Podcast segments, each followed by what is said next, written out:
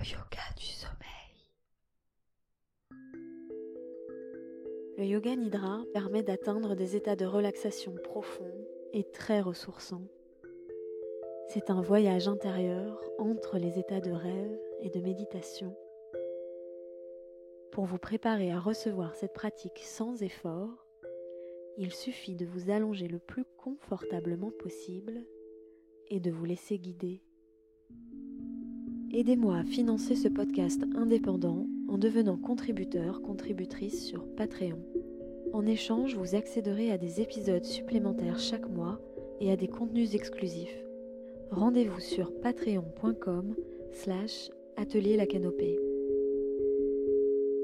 Un immense merci aux nouveaux contributeurs Michel Pierre, Nadège, Joy Maury, Fabienne, Sylvie Garandel, Raphaël, Mathieu, Mélanie Lermelier, Stéphane et Anne Godet.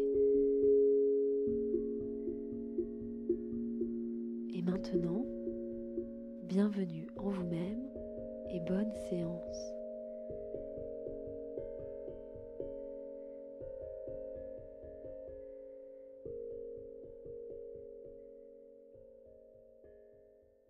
Est-ce que tu aimerais rajouter quelque chose sur le yoga nidra que tu trouves qui a son importance et qui mériterait d'être souligné? Ce qu'on peut souligner, c'est aussi les quatre caractéristiques du, du, yoga nidra et le fait que bon, on va un peu parfois se répéter, mais il y a premièrement un caractère adaptogène de la pratique, c'est-à-dire qui s'adapte à la personne. La personne va recevoir la pratique, une même pratique va être reçue. Parfois, si on a 30 personnes devant soi, on demande aux personnes ce qu'elles ont vécu ou de faire un petit retour. On voit bien que la même pratique a été reçue de 30 manières différentes. C'est, étonnant. Donc chacun, et puis ça peut différer aussi si on réécoute la pratique d'un moment de vie à un autre moment de vie. Donc ça, s'adapte en fonction de, de notre état du moment. Il y a cet espace liminal aussi qui est une autre caractéristique très importante, qui est un peu paradoxal. On est toujours dans ce paradoxe, dans cet entre-deux il y a l'aspect aussi de, distorsion du temps. La notion de temps, elle, varie complètement. À la fin d'un yoga nidra, si on fait un, cours ou si on fait un format sieste, euh, on peut demander alors vous, combien de temps ça a duré? Alors là, euh, c'est un peu comme en hypnose. Ça peut être euh, ah ça a duré 10 minutes alors que ça a duré 30 minutes, comme ça peut être ça a duré un plus longtemps alors que ça a duré moins longtemps il y a une distorsion du temps, le temps n'existe plus, il y a, une, modification du rapport au temps, qui est assez étonnante à vivre, parce qu'on a l'impression qu'il peut se passer plein de choses et en même temps euh, c'est très rapide ou, l'inverse. Mmh. Et enfin, on rejoint le dernier caractéristique, c'est un état, ce qu'on appelle aussi de pure conscience, de conscience pure. On n'est plus, euh, on, peut parfois retrouver cet état où on s'allège de, de son ego, de son quotidien, de tout ce qui, tout ce qui nous anime ou tout ce qui nous frustre ou, nous irrite pour retrouver cet état de conscience pure qui est en nous et en chacune, en chacun. Et c'est ça qui est, je trouve, très beau dans le Yoga c'est on replonge dans notre essence et on fait l'expérience de ça. Alors pas toujours, pas tout le temps, et parfois ça arrive, et quand ça arrive, c'est vraiment un beau moment que de vivre cet état-là. On est léger en fait, légère parce que voilà, les soucis, tout le Lego s'est dissolu pendant la pratique. On a eu cet aperçu de ce que c'est que la vie euh, avec cette conscience pure. Mmh. Comme si on se connectait à, quelque chose de plus grand à l'intérieur de nous. Ouais. Et qu'on lui laissait l'espace de s'expandre et. Exactement, parce qu'en fait, les limites du corps, il y a un moment où parfois on ne sent même plus les limites du corps. Mmh. On n'est pas juste dans son corps, on, peut, on a l'impression qu'on peut voyager dans d'autres, euh, dans d'autres sphères. Parce qu'en fait, notre conscience, notre âme peut voyager dans d'autres sphères. Mmh. Ah oui, ce qui fait que la notion du temps euh, peut être euh, différente d'une personne à une autre, puisque le temps, après, c'est nous qui l'avons rationalisé. Ouais. À la base, ça n'existe pas, entre guillemets. Ouais. C'est génial. Ça ouvre vraiment des portes. Euh, en tout cas, j'ai l'impression quand on va vraiment en profondeur, ça ouvre des portes à l'intérieur de soi, de peut-être compréhension un peu profonde de notre nature. Exactement. Ça ouvre aussi, c'est une pratique euh, aussi de cœur, hein, le yoga nidra. Euh, on se, il y a beaucoup d'invitations à se relier au cœur, à, à écouter le cœur, à écouter la voix du cœur pour que finalement, le but aussi de la pratique, c'est de se relier profondément à, à son cœur pour que vivre depuis l'espace du cœur et non pas depuis l'espace de la tête. C'est de vivre dans l'amour et non pas depuis les pensées ou depuis ce qu'il faut faire bien comme il faut. Ah, super intéressant, mmh. Donc, il y a plein d'invitations à, à, ça dans la pratique. Parfois, c'est subtil, mais on peut laisser émerger tout ça. Donc, pour moi, c'est ça qui est le plus beau dans le Yoga Nidra, c'est l'invitation à être dans le cœur, dans l'amour et, et, à laisser émerger ça. Quand on est mmh. dans cet état de pure conscience, il n'y a plus que ça, en fait. Il n'y a, a que ça qui compte. C'est le reste, ça paraît tellement euh, vu, que le temps n'a plus de, n'a plus ses, contours le corps n'a plus son contour on se rend compte de ce qui compte vraiment c'est c'est l'amour finalement waouh bah oui oui et ça doit faire du bien en fait de pouvoir se retrouver dans cet espace d'amour parce que le quotidien fait qu'on n'y est pas forcément tout le temps Enfin, on y est tout le temps dans des sphères peut-être un peu plus hautes, mais dans le quotidien, quand on revient dans ce côté un peu factuel et terre à terre, quand on fait, quand on va faire nos courses ou quoi, on n'est peut-être pas connecté à cet espace divin qui est à l'intérieur de nous, quoi. Ouais, ouais. Ah, d'ailleurs, j'ai une très belle citation, il faudrait que je la retrouve dans un livre de. J'ai lu euh, Bell Hooks récemment euh, à propos d'amour, ou Parlons d'amour, je sais plus, il faudrait que je retrouve le titre. Et il y a une citation, la première citation du livre, elle est magnifique, justement sur l'amour et sur l'écoute du cœur, en fait. Ah waouh. J'aurais dû, j'aurais dû prendre cet accès-là, c'est super intéressant. et bah ça pourra faire l'objet d'un prochain. D'un autre podcast, bah ouais, carrément. Ouais. En y repensant, ouais. Après, c'est bien de se détendre, faut apprendre à se détendre aussi. Mais... Bah en fait, c'est la clé. La base, c'est de commencer par là. Tu peux pas tu peux pas accéder à ça euh, si tu commences pas par te détendre. C'est mmh. le prérequis. Mmh.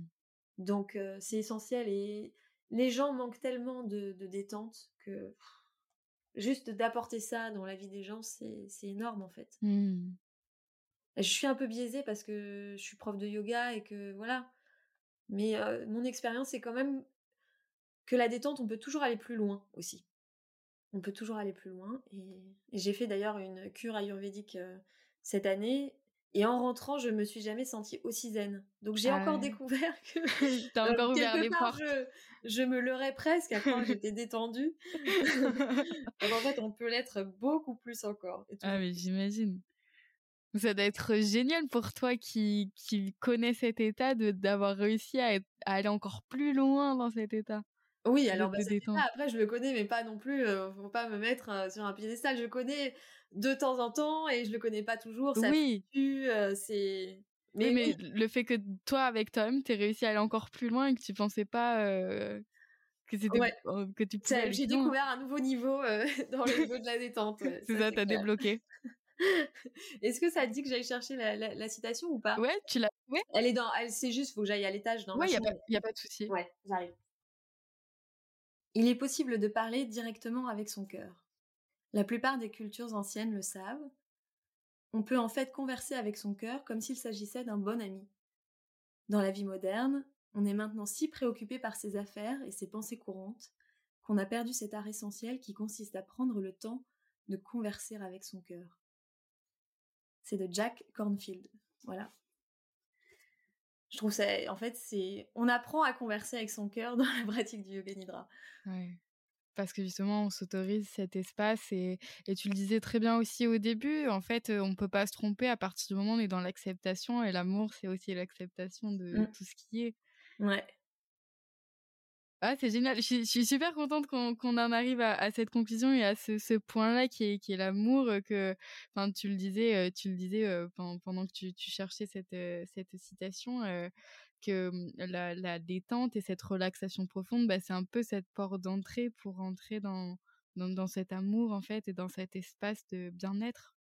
Ouais, on s'allège de tout, toutes les émotions, tout le, tout le, tout ce qui est au factice presque, tous nos habits, toutes nos, toutes nos couches pour aller à euh, retrouver le cœur et l'essentiel en fait. Mmh. Et c'est pas pour rien qu'on dit quand on va au cœur des choses, bah, mmh là avec le yoga nidra, on va au cœur euh, de nous-mêmes. Ouais, exactement. Génial. très bien.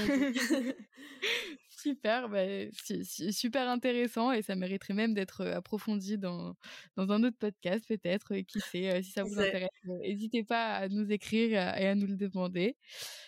Est-ce que tu aurais bah, des ressources à nous partager? Je sais que là, par exemple, tu as trouvé cette citation dans un livre. Quel, est ce livre?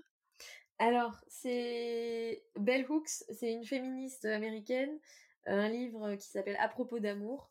Ah. Donc ça, c'est un livre que j'ai lu cet été que j'ai vraiment apprécié. Quelles ressources supplémentaires Sur le yoga nidra, euh, enfin déjà il y a ton podcast. Alors bah, sur le yoga nidra, en termes de ressources audio, euh, le podcast c'est quand même euh, c'est quand même assez facile parce que c'est disponible partout. Mm. Ensuite, pour aller plus loin, bah, j'ai mon collègue Philippe Birgabel qui a coécrit avec Luc Bieck un livre qui s'appelle Yoga Nidra, le pouvoir du repos ou de la relaxation. Euh, c'est disponible aussi à l'achat comme livre, qui est intéressant, parce que ça donne des, clés de, lecture, une grille de lecture, hein, des clés pour accéder à la pratique, une méthode aussi. Ça parle aussi de l'histoire du Yoga Nidra, d'où est-ce que ça vient. Euh, c'est assez facile d'accès et, très intéressant. Euh, même si on est initié, on apprend plein de choses avec ce livre. Ensuite, là, j'ai lu récemment, mais c'est en anglais, donc un livre qui s'appelle euh, Yoga Nidra aussi, euh, de, de, Swami Satyananda, qui est quand même peut-être un peu plus, euh, c'est un petit peu plus technique, on va dire. C'est Swami Satyananda, c'est un des premiers à avoir rendu cette pratique populaire au, cours du XXe siècle. Donc c'est un Indien qui, qui s'est rendu aux États-Unis, qui a rendu la pratique populaire, et c'est aujourd'hui un courant à part entière. Parce que dans la pratique du Yoga Nidra, maintenant, il existe des courants, un peu comme comme dans toutes les pratiques du yoga. Mmh. Et euh, la pratique Satyananda est un courant, comme il en existe d'autres. Euh, voilà. Ok, bon ça c'est un peu plus pointu pour les personnes euh, qui, veulent aller beaucoup plus en profondeur. Mais après, je pense que le yoga nidra c'est avant tout par l'expérimentation. Que, ouais, c'est d'expérimenter, de pratiquer, et puis de aussi de pas avoir d'attente particulière de la pratique. Mon conseil, c'est vraiment de pratiquer comme c'est, de d'avoir aussi la notion de combien de temps ça va durer et de d'y aller tranquillement, de, de, faire la pratique comme elle est et de voir ce qui émerge tel, qui, tel que ça émerge, de surtout pas vouloir mettre dans une catégorie ou de surtout pas apporter de, de jugement ou de caractéristiques sur la manière dont on a pratiqué parce que ça peut évoluer et ça peut changer. Mmh. Donc, euh, si vous avez essayé une fois et que ça n'a pas fonctionné, avec un autre audio, une autre personne, dans un autre contexte, ça peut fonctionner.